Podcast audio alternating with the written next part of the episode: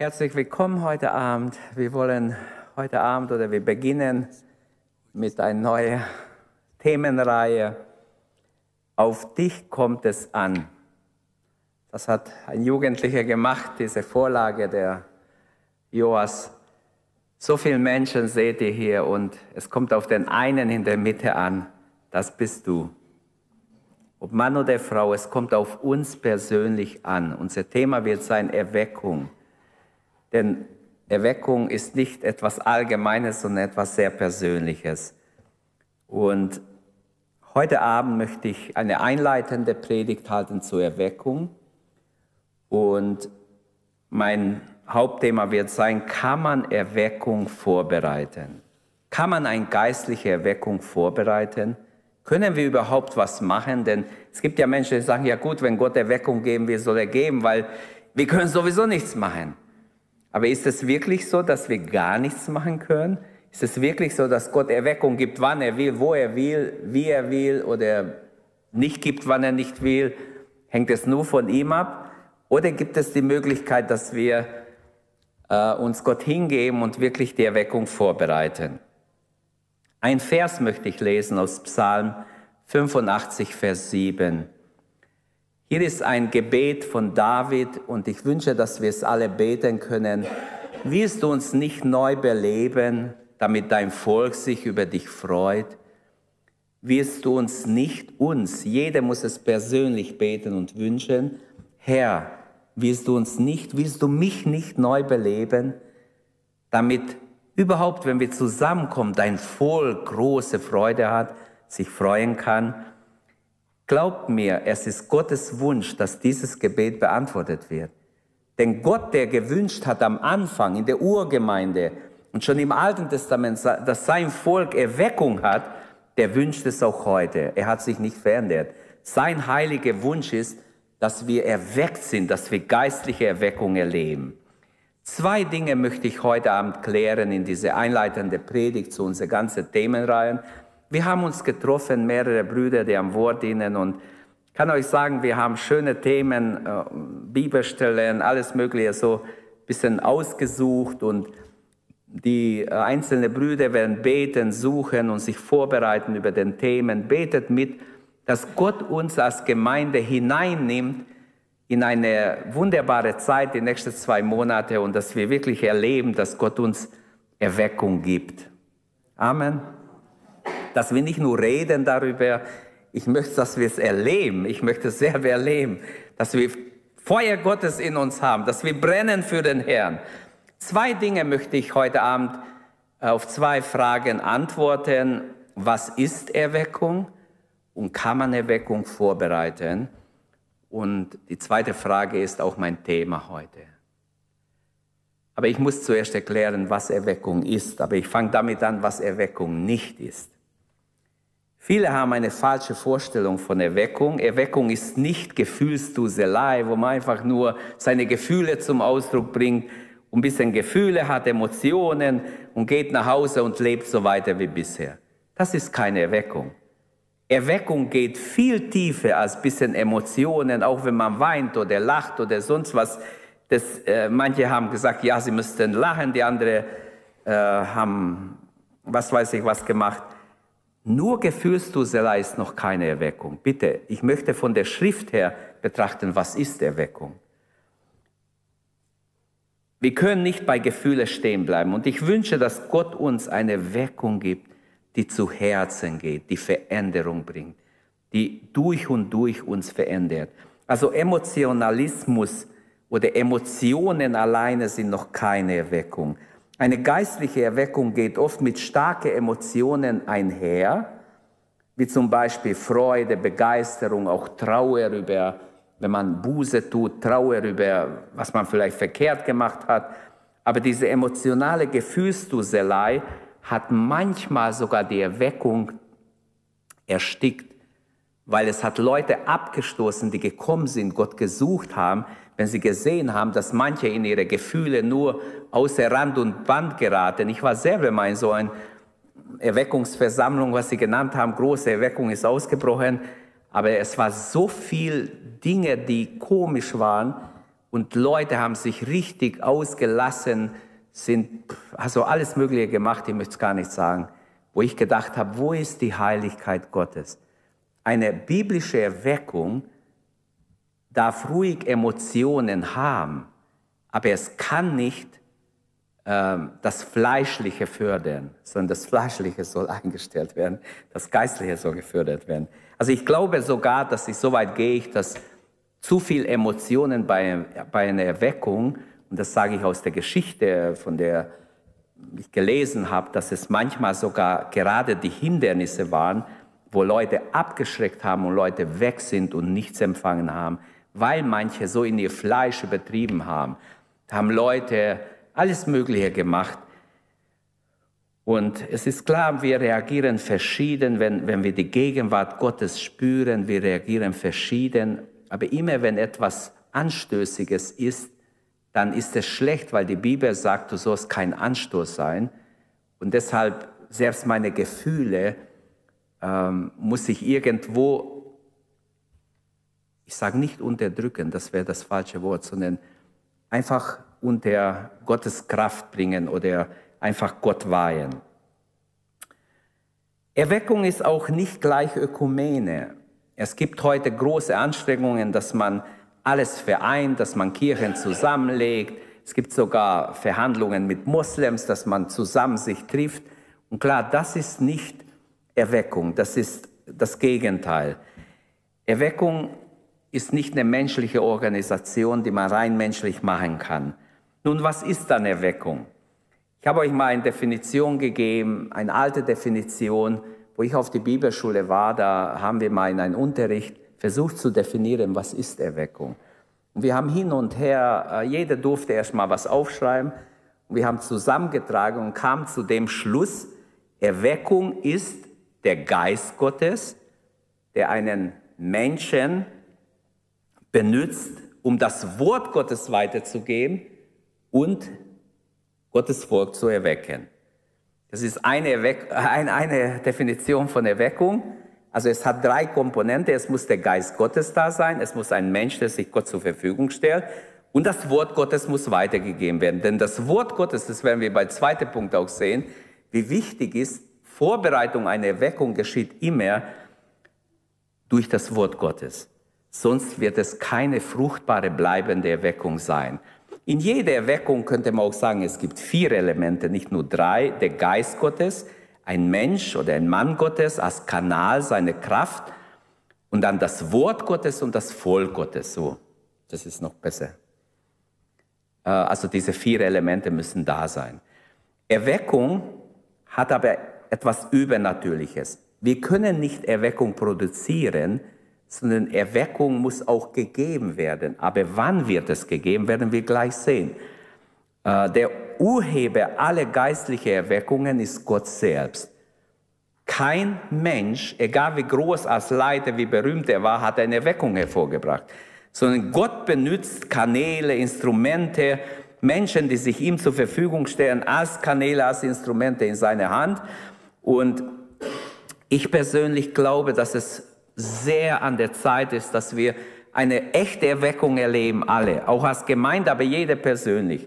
Wir werden auch über persönliche Erweckung reden. Wir werden über Erweckung einer Gemeinde reden. Wir werden alle möglichen Themen, die wir ähm, können, werden wir behandeln mit Gottes Hilfe. Und mein Gebet ist es, dass wir nicht nur reden, wie ich schon sagte in der Einleitung, sondern es erleben. Zum Beispiel vertiefte Hingabe und moderne Sprache Spiritualität oder, oder Geistlichkeit ist ein wichtiges Element.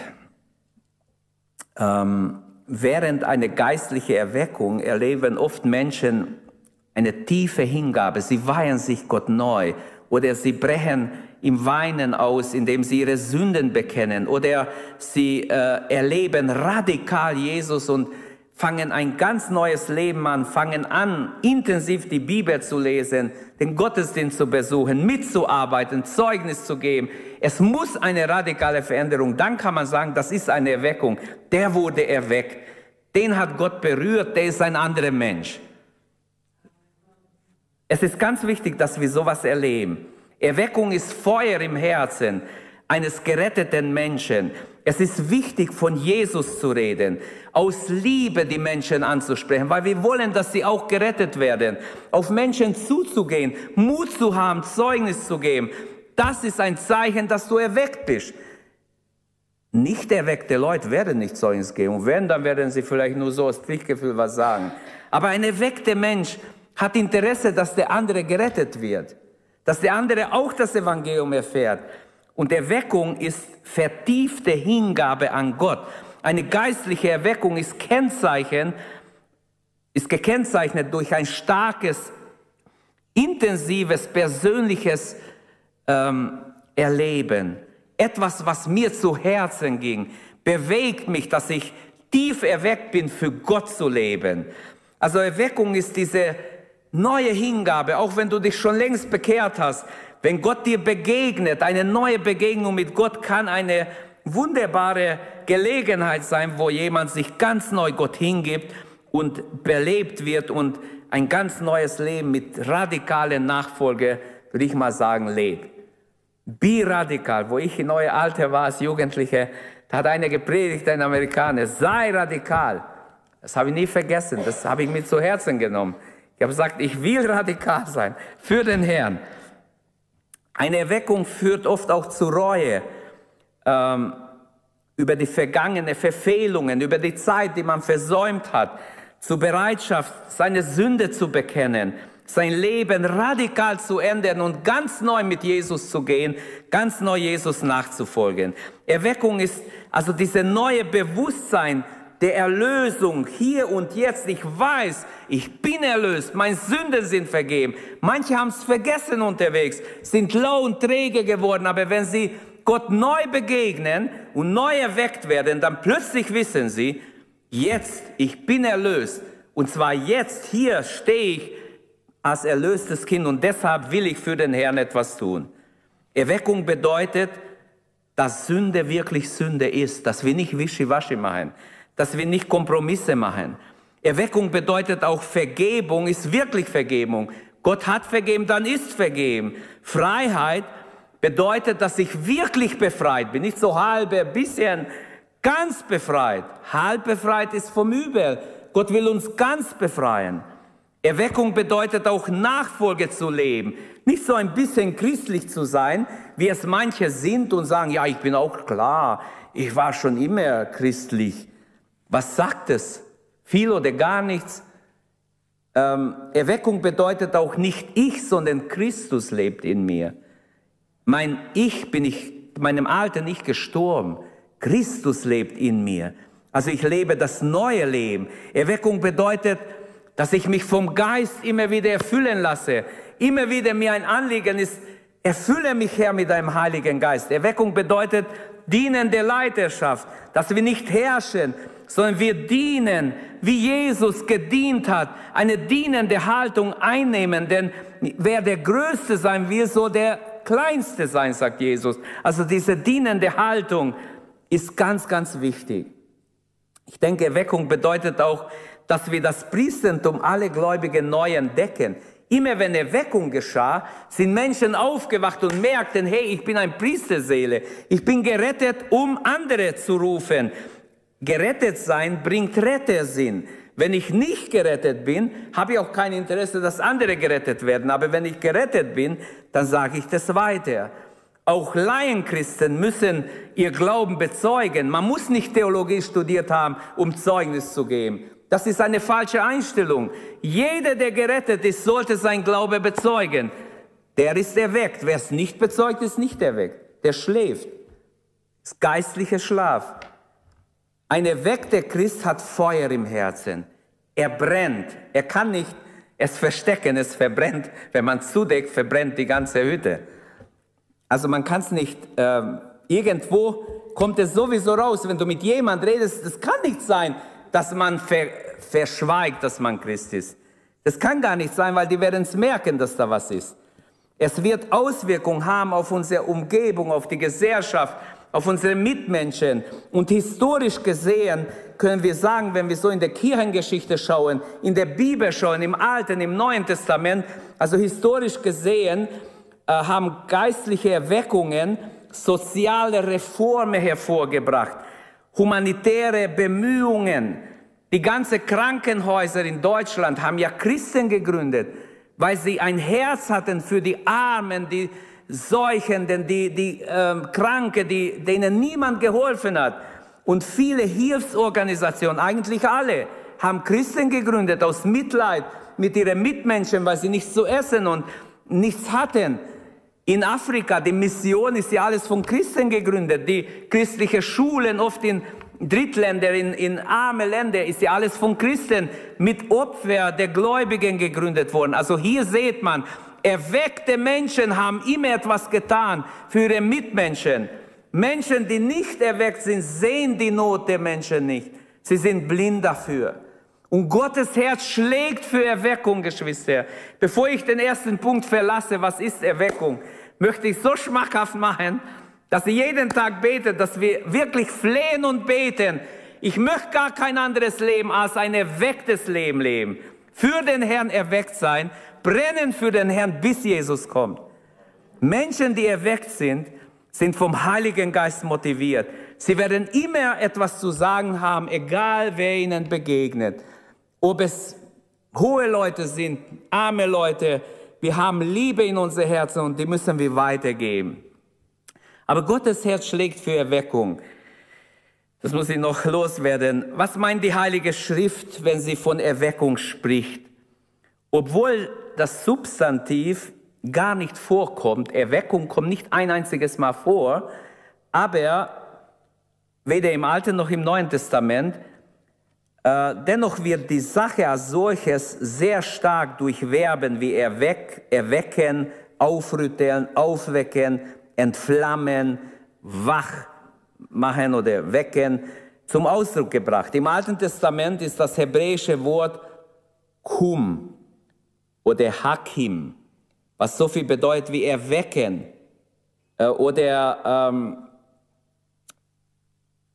zum Beispiel heißt es im Buch der Richter, und Gott erweckte einen Richter, um Israel aus die Hand der Feinde zu befreien. Und Gott erweckte den Jephtha, Gott erweckte den Othniel, Gott erweckte den Gideon oder die Deborah. Gott erweckte, jedes Mal steht das Wort als Verb und Gott erweckte diese Menschen. Die waren nicht wach vorher. Plötzlich kam der Geist Gottes über Jephtha und er war wach. Und er glaubte, egal wie groß diese feindliche Armee ist, mit wenig Menschen wird er sie besiegen. Oder genauso Gideon, mit 300 Mann geht er gegen Tausende. Weil Gott gesagt hat, alle, die Angst haben, schick nach Hause. Die wurden immer wieder aussortiert, am Schluss blieben nur 300. Also das Wort erwecken kommt sehr oft vor. Oder es steht im Alten Testament, Gott erweckte einen Retter für Israel. Die Richter hießen auch Retter, genau das Wort wie Erlöser. Sie sind Vorbilder auf Jesus, weil Jesus sein Volk aus den Sünden befreit. Die Menschen sind alle geknechtet in Sünde. Jeder von uns ist geboren als Knecht, als Sklave der Sünde. Jesus kam, um die Gefangenen zu befreien, preis dem Herrn. Und durch die Erlösung wurden wir befreit aus der Macht Satans. Gott erweckte Völker, heißt es im Alten Testament, Jesaja 13, Jesaja 50. Er erweckte einen heidnischen König namens Kyros, um das Volk Israel gut zu bedienen, sie nach Hause zu schicken, um Jerusalem wieder aufzubauen. Nicht ein gläubigen König. Der hätte vielleicht nicht gehört, ein religiöser König. Wie es oft ist, Leute fühlen sich so religiös, aber dass Gott zu ihnen gar nicht reden kann. Oder in Hesekiel 34, Gott erweckt gute Hirten in sein Volk. Gott erweckt einen treuen Priester, heißt in 1 Samuel 2, als Eli Kompromisse macht mit der Sünde und nicht mehr die Sünde straft. Da spricht Gott durch Samuel. Und Gott sagt, ich habe einen Priester erwählt, einen teuren Priester. Und er war wirklich ein treuer und teurer, kostbarer Mann in Israel, der Samuel. Gott erweckt und lässt Unglück und Gericht kommen mit einem Ziel. Wir lesen es im Alten Testament, dass Gott Unglück gesandt hat, damit, warum? damit sein Volk aufwacht, kamen fremde, feindliche Mächte, damit sein Volk wieder anfängt, aufwacht und zu Gott ruft und sich wendet, umkehrt zu ihm. Da gibt es mehrere Stellen, habe ich mir notiert, wo das im Alten Testament vorkommt. Im Neuen Testament gebraucht Paulus im Griechischen das Wort wieder, das Wort wachrütteln oder äh, wieder entflammen, neu anfachen. Äh, Gregoreo ist das Wort im Griechisch, also wach machen, aufwecken. Das Wort kommt immer wieder vor. Ähm, Paulus sagt auch, wir sollen auf der Hut sein, wir sollen bereit sein, wir sollen wach bleiben. Ein erwecktes Herz äh, ist die Grundhaltung des Christen im Glaubensleben. Unsere Grundhaltung sollte sein, dass wir ein waches Herz haben, dass wir wach sind und offen sind. Rede, Herr, dein Knecht, dein Magd hört. Amen. Ganz wichtig. Als Samuel kam, was hat Eli gesagt? Sag, rede, Herr, dein Knecht hört. Jesus benutzte auch das Wort. In Matthäus 25, im, im Gleichnis von den zehn Jungfrauen, darum wachet, denn ihr wisst nicht, wann des Menschensohn wiederkommt. Oder in Markus 13, 34, darum seid wachsam, denn ihr wisst nicht, wenn der Herr des Hauses kommt, ob am Abend oder um Mitternacht oder bei den ersten Hahnenschrei oder früh am Morgen, seid wachsam, damit er euch, wenn er unvermutet kommt, nicht schlafen findet. Paulus benutzt öfters das Wort wach, wachsam. Und ich verlasse gleich den ersten Punkt, aber das muss ich auch noch sagen. 1. Korinther 16, 13, wachet, steht fest im Glauben und wachet. Das Wachen bestimmt die Haltung des Christen. Wenn er schläft, ist er angreifbar. Kann der Teufel ihn leicht angreifen, dann arbeitet er auch nicht. Wenn er schläft, wird er nicht Zeugnis geben. Wenn er schläft, wenn er gleichgültig ist, ist er außer Kraft gesetzt. Aber wenn er wacht, wenn er, wenn seine Haltung richtig ist, wenn er wach steht und bereit ist, dann wird er jede Gelegenheit nützen, um Zeugnis zu geben. Ich behaupte, Geschwister, wir hätten 15 solche Gemeinden wie unsere gefühlt in 30, in 30 Jahren, wenn jeder von uns Zeugnis gegeben hätte. Ist nicht Anklage. Feststellung der Tatsache. Es ist 100% eine Tatsache. Wenn jeder von uns Zeugnis gegeben hat, überall, wo wir Möglichkeit hatten, nicht wo wir nicht hatten, wo wir hatten, dann wären, hätten wir mehrere solche Gemeinden längst schon gefühlt mit lauter Bekehrte. Sie alle getauft und sie würden Jesus nachfolgen. Aber wir können heute noch anfangen, es ist noch Gnadenzeit. Gott ruft uns, werde wach, stärke, was sterben will werde du wach, es kommt auf dich an, auf jeden persönlich kommt es an. Preis dem Herrn. Petrus sagt genauso, wache, denn der Teufel geht umher wie ein brüllender Löwe. 1. Petrus 5, 8. Oder in den Sendschreiben, in Offenbarung 3, Vers 1, wenn wir lesen über die Gemeinde Sardes, dann steht dort, Jesus sagt zu der Gemeinde Sardes, ich weiß, du, äh, wie du lebst, was du tust, Du, steh, du hast den Ruf, dass du lebst, aber du bist tot. Boah. Sie wurden lebendig genannt, sie wurden gelobt, aber Jesus sagt, du bist tot. Wache auf und stärke, was noch am Leben ist, damit es nicht ausstirbt.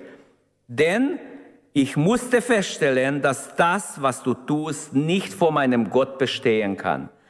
Der Ruf, werde wach, ist da. Der Ruf geht aus auch heute Abend. Oh Herr, gib uns Erweckung, dass wir wach werden, dass keine von uns schläft, dass wir eine wache Gemeinde sind. Hören auf den Heiligen Geist, hören auf Gottes Wort, hören auf das Reden Gottes. Der Ruf zur Buße, zur Sinnesänderung geht in diese Sendschreiben weiter. Jesus sagt ganz klar, wach auf und stärke, was noch an Leben ist, damit nicht die auch noch sterben. Werde wach. Gott will dich gebrauchen in anderen Worten. Werde wach. Es gibt so viel Arbeit, wenn du wach bist. Gott will dich wunderbar gebrauchen.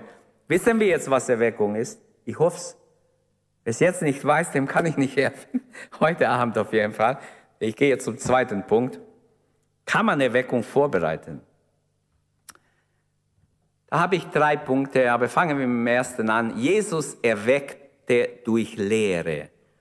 Erweckungsbotschaft darf nicht erfolgsorientiert sein, sondern Wort Gottes orientiert. Was viele charismatische Gemeinden gemacht haben, und es ist leider so, ich habe oft solche besucht, ich war in viele Gemeinden oder in viele Gottesdienste oder habe mir das angeguckt oder angehört und auch gelesen manches. Erweckungsbotschaften wurden so ausgerichtet, dass sie Hauptsache viele Menschen anziehen, aber oft nicht. Das Anliegen merkt man nicht, dass sie wortorientiert sein wollen. Es gibt erweckliche Lehre, Lehre als Instrument der Belehrung. Es kommt 28 Mal im Neuen Testament das Wort Didache vor. Lehren oder Belehrung übersetzt ins Deutsch. Ähm, und das Wort Dogma kommt nur 15 Mal vor. Also Dogma ist mehr äh, Lehre als, als Aussagen, klare Aussagen, wo dogmatisch sind, wo wir auch uns dran halten sollten. Erweckung kann durch lehrmäßige Klarheit aber vorbereitet werden. Bruder Olonska hat ähm, mal darüber was geschrieben, ich habe das gelesen. Er hat einen sehr schönen Artikel geschrieben über, dass man Erweckung vorbereiten kann durch gesunde Lehre und gesunde Predigt. Wenn man eine Gemeinde gesund lehrt, du bereitest die Gemeinde vor, offen und erweckt vor Gott zu leben. Und das wünsche ich uns. Aber ich möchte zeigen, dass es so ist. Mein zweiter Hauptgedanke ist also, äh, kann man Erweckung vorbereiten und Jesus erweckt durch Lehre. Das steht in Matthäus 7, 28 und 29. Er lehrte mit Vollmacht. Das steht in der Bergpredigt, als seine Bergpredigt fertig war. Die letzten zwei Verse heißen, und es geschah, als Jesus diese Lehre vollendet hatte, da erstaunte die Volksmenge sehr über seine Lehre denn er lehrte sie wie einer, der Vollmacht hat und nicht wie ihre Schriftgelehrten. Sie kannten, wie die Schriftgelehrten philosophiert haben über die einzelnen äh, äh, Bibelverse aus dem Alten Testament, vielleicht was die Rabbiner, was vielleicht im Mishnah steht, was in dem einen und in den anderen alten Traktaten des Judentums stand, in Talmud, Sie hatten viele Bände gesammelt, die Jahrhunderte, wo die Rabbiner immer wieder zu einzelnen alttestamentlichen Verse, also ich habe da einiges gelesen, interessiert mich manchmal, aber manches ist schade um die Zeit.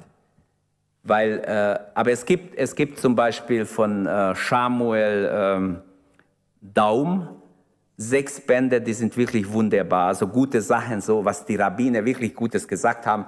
Man, man kann denken, dieser Mann war schon geisterfüllt oder war schon im Neuen Testament. Auf jeden Fall hat er sehr viele Sachen, die so ein Licht werfen auf das Neue Testament.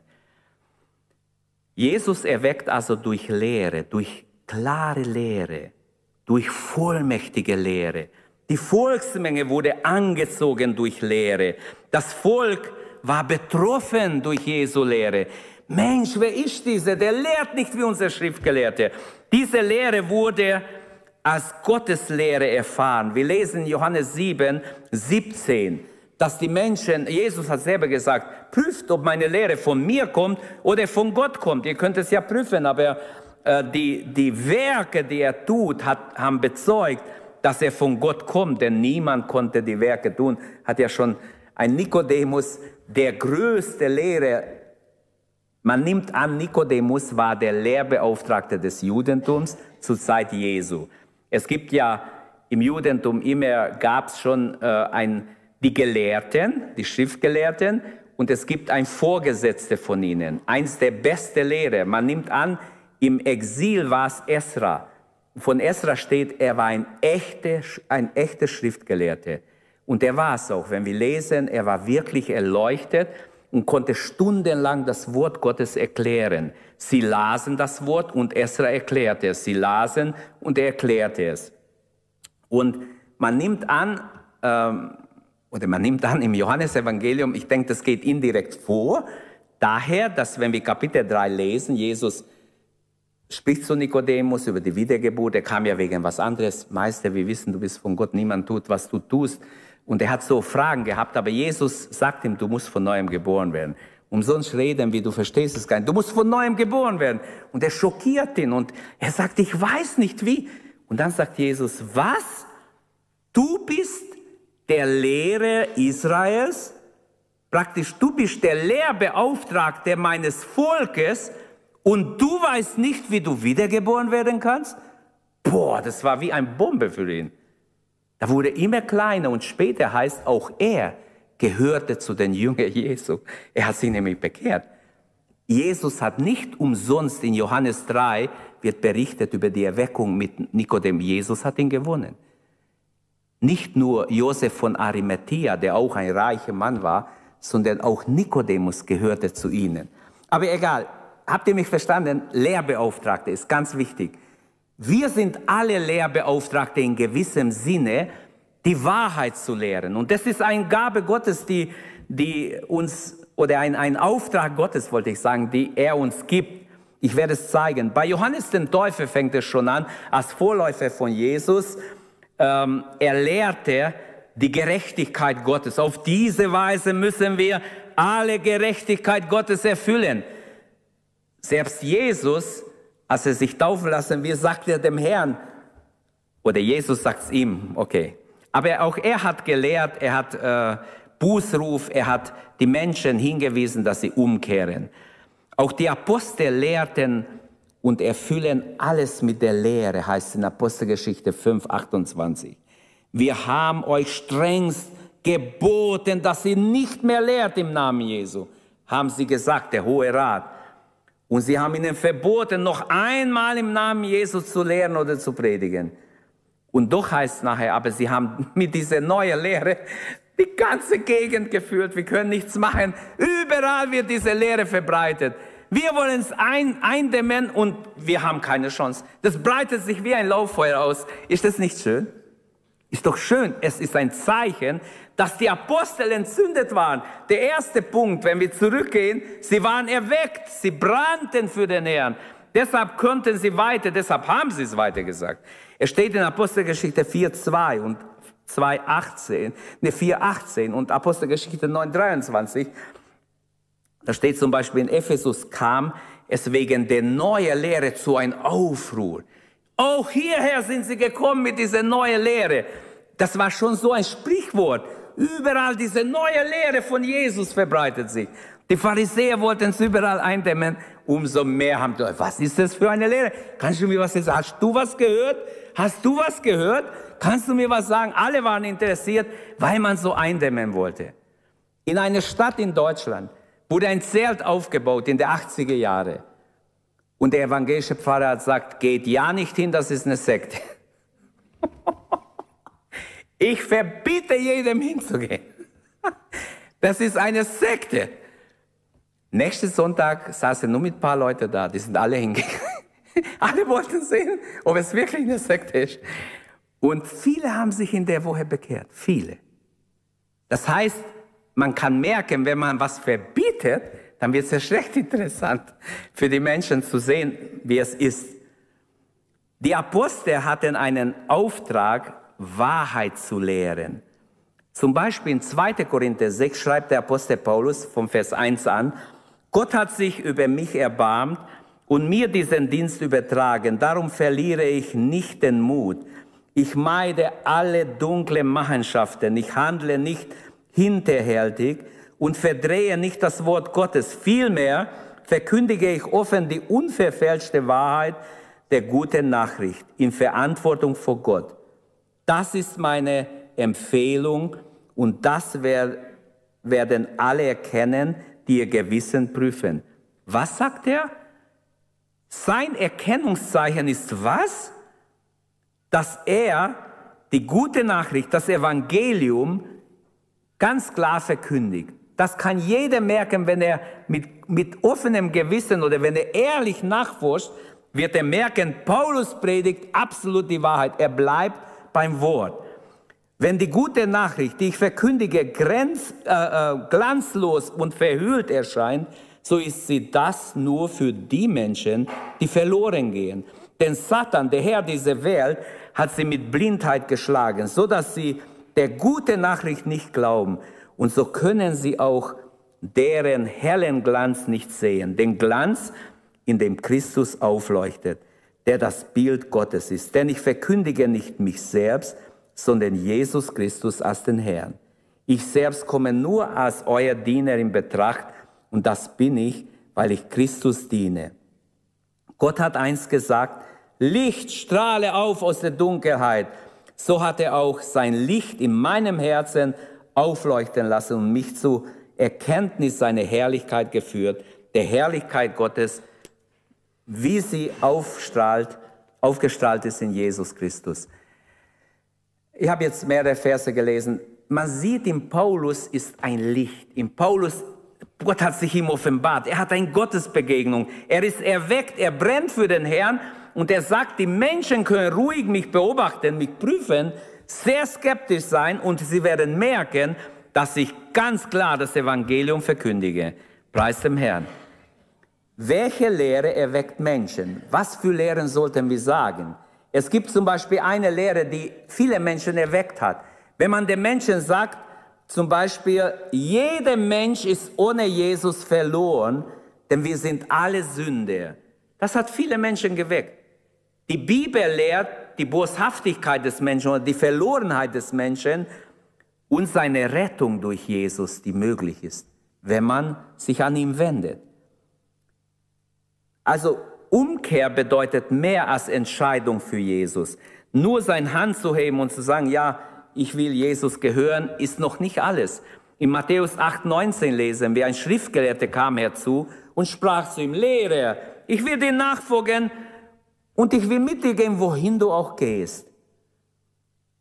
Jesus hat nicht gesagt, super, wunderbar, kommt zu meinen Jüngern. Ab sofort stelle ich euch vor und hat seinen Namen gesagt. Hat er so gemacht? Nein.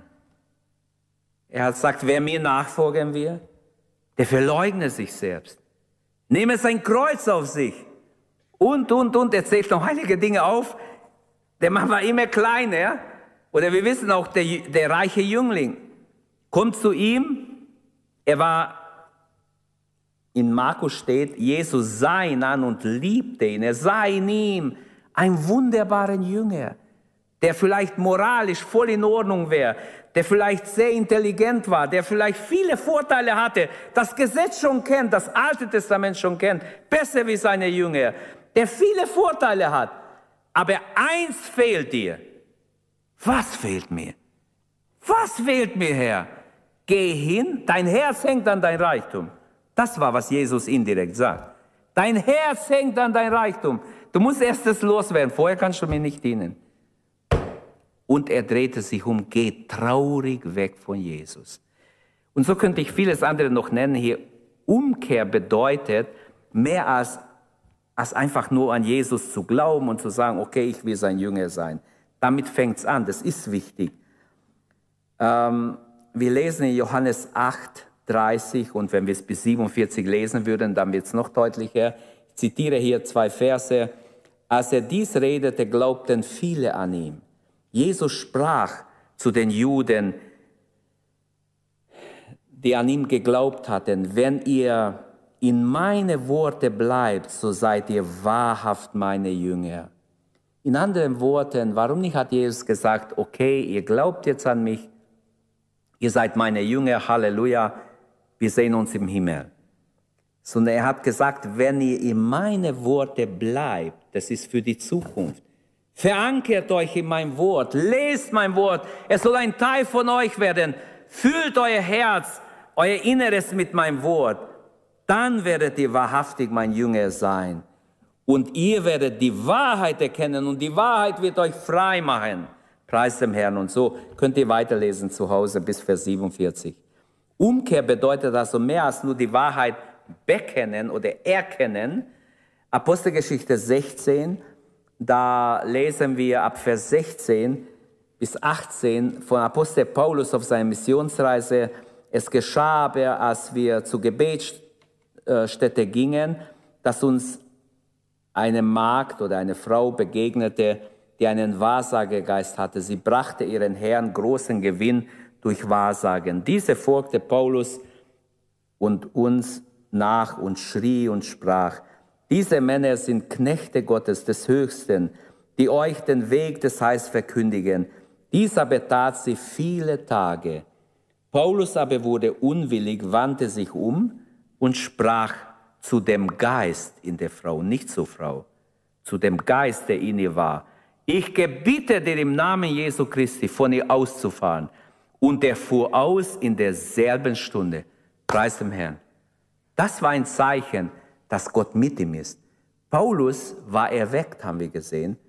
Er predigt das Evangelium, aber irgendwo ging es ihm auf die Nerven, dass diese Frau, die bekannt war als eine Wahrsagerin, Werbung für ihn macht. Nach einigen Tagen war es ihm zu viel. Er dreht sich um und treibt den Geist aus. Was er dafür bekommt, ist Schläge und Gefängnis und Prügel ohne Ende. Sie wurden nackt ausgezogen und zusammengeschlagen, mit Wunden. Ihre Rücken waren aufgerissen, blutig sind sie im Philippi ins Gefängnis gelandet. Aber die Geschichte, die kennt ihr, die will ich jetzt nicht noch weiter ausführen. Für mich, es geht darum, kann man Erweckung vorbereiten. Ich habe gesagt, bestimmte Lehren helfen, dass Menschen aufwachen, dass sie erweckt werden. Umkehr ist ganz wichtig, dass wir, dass wir Menschen auch klar predigen, die, die Umkehr ist wichtig. Umkehr zu Gott ist sehr wichtig. Und ähm, in Johannes 12, 26, wer mir dienen will, muss mir nachfolgen. Und wo ich bin, werden dann auch die sein, die mir gedient haben. Sie alle werden von meinem Vater geehrt werden. Gut, das ist jetzt Zukunft im Himmel, aber Jesus weist hin, wie wichtig ist, dass wir dienen. Das Ziel der Belehrung muss klar, oder das Ziel der Bekehrung muss klar verkündigt werden. Heute wird doch oft auch nicht mehr über Bekehrung gepredigt. Erweckung ohne Buße gibt's nicht. Wir werden dazu ein extra Thema haben. Das Ziel ist nicht nur eine lebendige Gemeinde zu haben, sondern eine biblische Gemeinde. Hallo, leuchtet es ein? Nicht nur eine lebendige Gemeinde, wo was weiß ich, wie viel los ist, sondern es muss auch biblisch sein. Und wo klare Zielvorgaben fehlen, wird der Dienst sein Ziel verfehlen. Und deshalb, glaubt mir, meine Hände sind gebunden am Wort Gottes. Wir können manches nicht, weil es nicht zugelassen ist oder nicht befohlen ist im Wort. Also, eine Analyse des Urchristentums würde zeigen, offensichtlich kam die Urgemeinde oder die, die urchristliche Irrlehre kam aus der Urgemeinde. Und nicht nur offensichtlich, ganz klar. In Apostelgeschichte 20 lesen wir, und warum ich das sage, wenn wir klar predigen, wird die Gemeinde am besten vorbereitet für eine Erweckung. Wenn wir Gottes Wort predigen, ohne was zurückzunehmen. Also in Apostelgeschichte 20 sagt Paulus, und da verabschiedet er sich von den Ältesten aus Ephesus und Milet, sie treffen ihn am Ufer, bevor er ins, ins ähm, Boot steigt oder im Schiff steigt, da heißt es, sagt er zu ihnen im Vers 29, ich weiß, wenn ich nicht mehr unter euch bin, werden gefährliche Würfe bei euch eindringen und unter der Herde wüten. Aus eure eigenen Reihen werden Männer auftreten und mit ihren verkehrten Lehren die Jünger und Jüngerinnen zu verführen suchen, so dass sie nicht mehr dem Herrn, sondern ihnen folgen. Darum gebt Acht und denkt daran, dass ich mich drei Jahre, Tag und Nacht, oft unter Tränen um jeden und jede in der Gemeinde bemüht habe aber was mich schockiert, ist Vers 30. Äh, Aus euer eigenen Reihen werden Männer auftreten, die Verkehrtes lehren und die Jünger an sich ziehen. Und auch hier bin ich froh, sagen zu können, wie wunderbar, wenn wir Gottes Wort klar verkündigen, dann werden selbst aus unserer Mitte nicht so leicht Leute hervorgehen können, denn sie werden gesunde Lehre empfangen, woher und woher, und sie werden nicht so leicht mit Lehre und mit, mit falschen Lehren auftreten können. Es ist ganz wichtig, dass wir schriftgemäß bleiben. Es gab fünf große Bedrohungen in der Urgemeinde. Wenn ich das sage, sage ich es, weil äh, dieser Vers jetzt da ist, aus eurer eigenen Reihe. In der Urgemeinde, der Judaismus war ein großes Problem, die Gesetzeschristentum. Inwieweit muss ich noch Gesetze des Alten Testaments halten oder inwieweit bin ich frei? Dann haben wir den Gnostizismus, das merken wir bei Johannes, auch bei Paulus. Der Gnostizismus, eine Art Philosophie, die Gnosis, die Erkenntnis. Der Leib ist nicht so wichtig, alles kommt nur auf den Geist und auf die Seele an, auf den Geist mehr. Oder Mystizismus, Sakramentalmagie hat es jemand genannt. Und ein vierte ähm, Gefahr war auch die Synkretismus, die heute wiederkommt. Wir sehen seit paar Jahren sehr stark Synkretismus. Es gibt neue Religionen, die alles Mögliche glauben. Bisschen von den Pfingstler, bisschen von den Baptisten, bisschen von den Hinduisten, bisschen von den Moslems, bisschen von den Buddhisten, bisschen von überall, was ihnen gefällt. Sie mischen ein Mischmasch, am Ende weißt du nicht, was sie sind. Ein bisschen von New Age, ein bisschen von äh, okkulte Sachen und alles zusammen. Sie sagen, muss immer nehmen, was gut ist. Überall gibt es was Gutes. Merkt ihr, das ist Menschenlehre manchmal auch dämonische Lehre. Paulus sagt, hinter manche falsche Lehren stehen ja Dämonen. Und dieser Synkretismus ist total verbreitet. Heute sagt man, ja, alle haben Recht, alle, alle haben Recht, irgendwie alle haben Recht. Also du kannst von jedem was nehmen oder auch lassen. Du musst selber wissen, was dein Weg ist. Bastle dir deine eigene Errettung. Hey, wir sind soweit. Bastle dir deine eigene Errettung. Was dir nicht gefällt, schmeiß es raus, vergiss es. Leb dein Leben, wie du es am besten leben wirst. Das ist Synkretismus, wo ich mein eigener Herr bin, selber bestimme, was ich will und nicht will und nicht Jesus mein Herr ist. Und dann Pragmatismus. Pragmatismus ist auch in Freikirchen sehr stark. Pragmatismus bedeutet, alles, was mir nützt, nehme ich. Hauptsache, es bringt uns was als Gemeinde. Wenn irgendeine neue Lehre kommt, dann lehren wir es, weil es bringt uns ja was. Wie ein Pastor mal gesagt hat, ich reite jedes Pferd, der mir was bringt. Aber das ist falsch. Ich kann nicht jedes Pferd reiten, wenn es nicht ein biblisches Pferd ist. es ist einfach, entweder sind wir gebunden an Gottes Wort oder sind wir in der Luft hängen wie ein Blatt, der vom Wind hin und her geweht ist. Also nehmt es mir nicht über, wenn ich sage, dass ich lüge nicht, das ist so. Pragmatismus ist auch Erfolgorientalismus oder es orientiert sich nur an Erfolg. Ohne Kreuz, ohne dass man irgendwo bereit ist, ein Opfer auf sich zu nehmen. Hauptsache, wir erreichen Leute und wir stehen gut da, wir haben Finanzen, wir haben dies, wir haben das, wir stehen vor Menschen gut da. Kann ich dann eines Tages vor Gott bestehen? Es ist ganz wichtig, dass ich auf der Grundlage der Bibel bin. Die Lehre von der Nachfolge ist auch ganz wichtig, denke ich, das weckt die Leute. Wenn wir predigen, müssen wir ganz klar Nachfolge predigen. Ich komme zum Schluss mit dem zweiten Punkt, aber kann man Erweckung vorbereiten? Ja. Man kann es durch klare Lehre. Und wir sollten es, wir sollten noch klarer denn je predigen. Gottes Wort auf den Leuchter stellen. Die Bekehrten müssen für die konkrete Nachfolge und Gehorsam äh, erzogen werden, dass wir wirklich dem Wort Gottes gehorchen.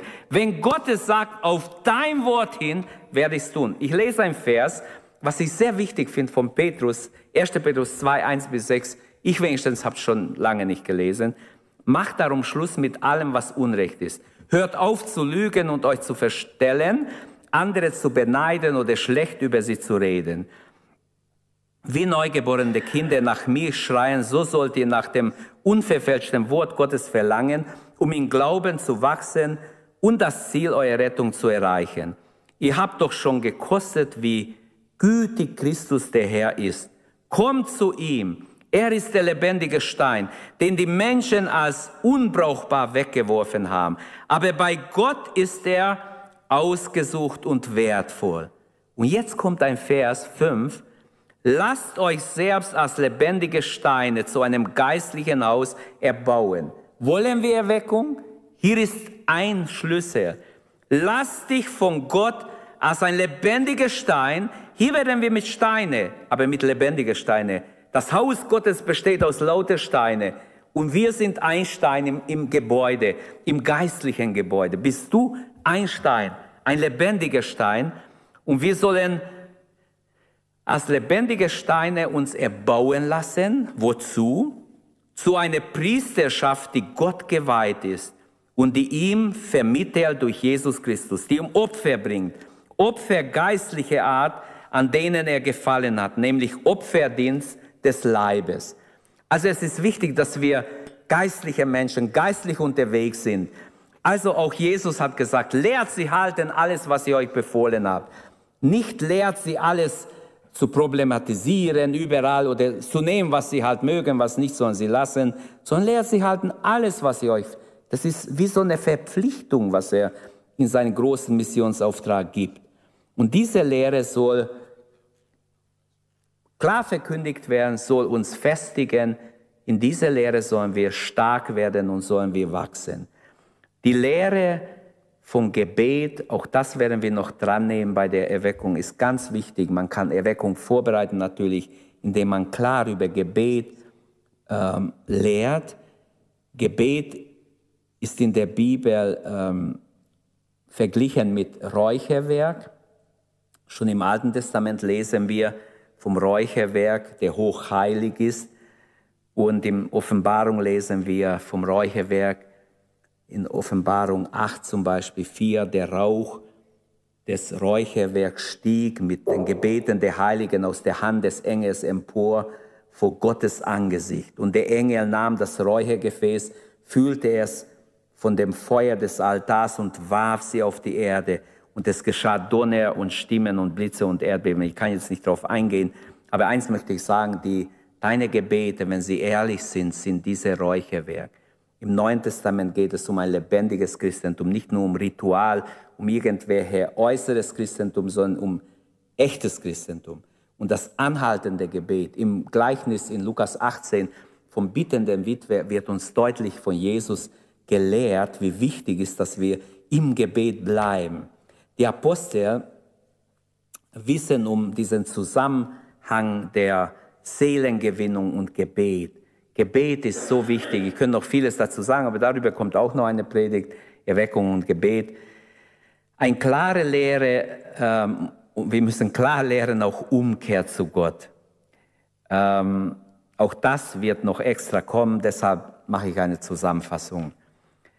Was ist meine Anwendung? Auf dich kommt es an. Das ist unser Generalthema zur Erweckung. Bei Erweckung kommt es immer auf dem Einzelnen an. Wenn du dich Gott hingibst, was kann Gott tun? Herr, willst du uns nicht neu beleben, damit sich dein Volk wieder freuen kann? Wir sahen, was Erweckung ist, was Erweckung nicht ist. Und wir haben gesehen, man kann Erweckung tatsächlich vorbereiten. Sind wir bereit, für eine geistliche Erweckung? Wollen wir überhaupt Erweckung? Sind wir bereit, einen Preis zu zahlen dafür? Bist du bereit? Bist du wirklich bereit für eine geistliche Erweckung? Ähm ich könnte auch sagen, auf dich kommt es an, auf mich kommt es an, auf jeden von uns kommt es an. Jeder ist gefragt. Ist das nicht schön? Niemand kann sagen, ah, mich hat Gott kein Interesse, ich würde gerne mitmachen. Aber an mich hat er kein Interesse. Mich hat er vergessen. Nein, du kannst es nicht sagen. Jeder ist gefragt. Gott sagt, du, auf dich kommt es an. Das ist, was Gottes Wort lehrt im Alten, im Neuen Testament. Auf einen Mann kommt es an. Ich suche einen Menschen, der in den Riss tritt. Gott hat nicht gesagt Tausende. Einen, der bereit ist, in den Riss zu treten. Der bereit ist zu sagen, hier bin ich Herr gebrauche mich, prüfe dein Herz und weihe dich Gott, stelle dich Gott zur Verfügung.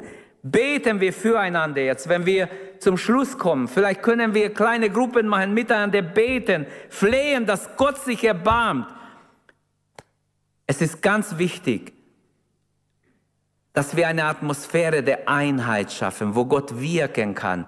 Eine Atmosphäre der Geborgenheit, wo jeder frei beten kann, frei sein Herz öffnen kann und persönliche Hingabe und Umkehr bereiten den Boden unseres Herzens vor für die Erweckung. Gottes Herz schlägt für die Erweckung, habe ich auch schon gesagt. Was soll ich noch sagen zum Schluss? Der Tag der Erweckung ist nicht vorbei. Halleluja, wer ein Gnade.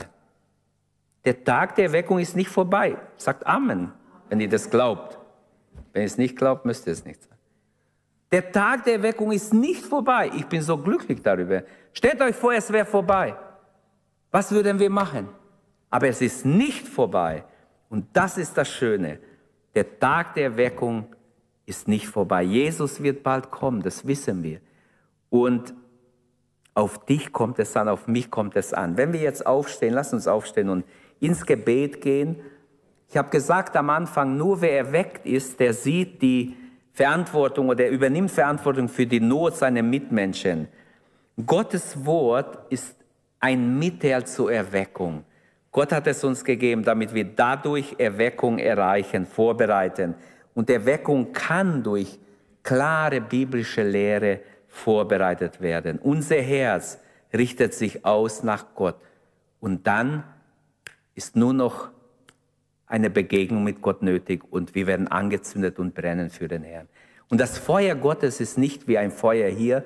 Es geht nicht aus. Wenn wir bei ihm bleiben, wer in mir bleibt, aus dessen Leib werden Ströme lebendigen Wassers fließen fünf Jahre lang oder drei Jahre lang oder 15 Jahre lang.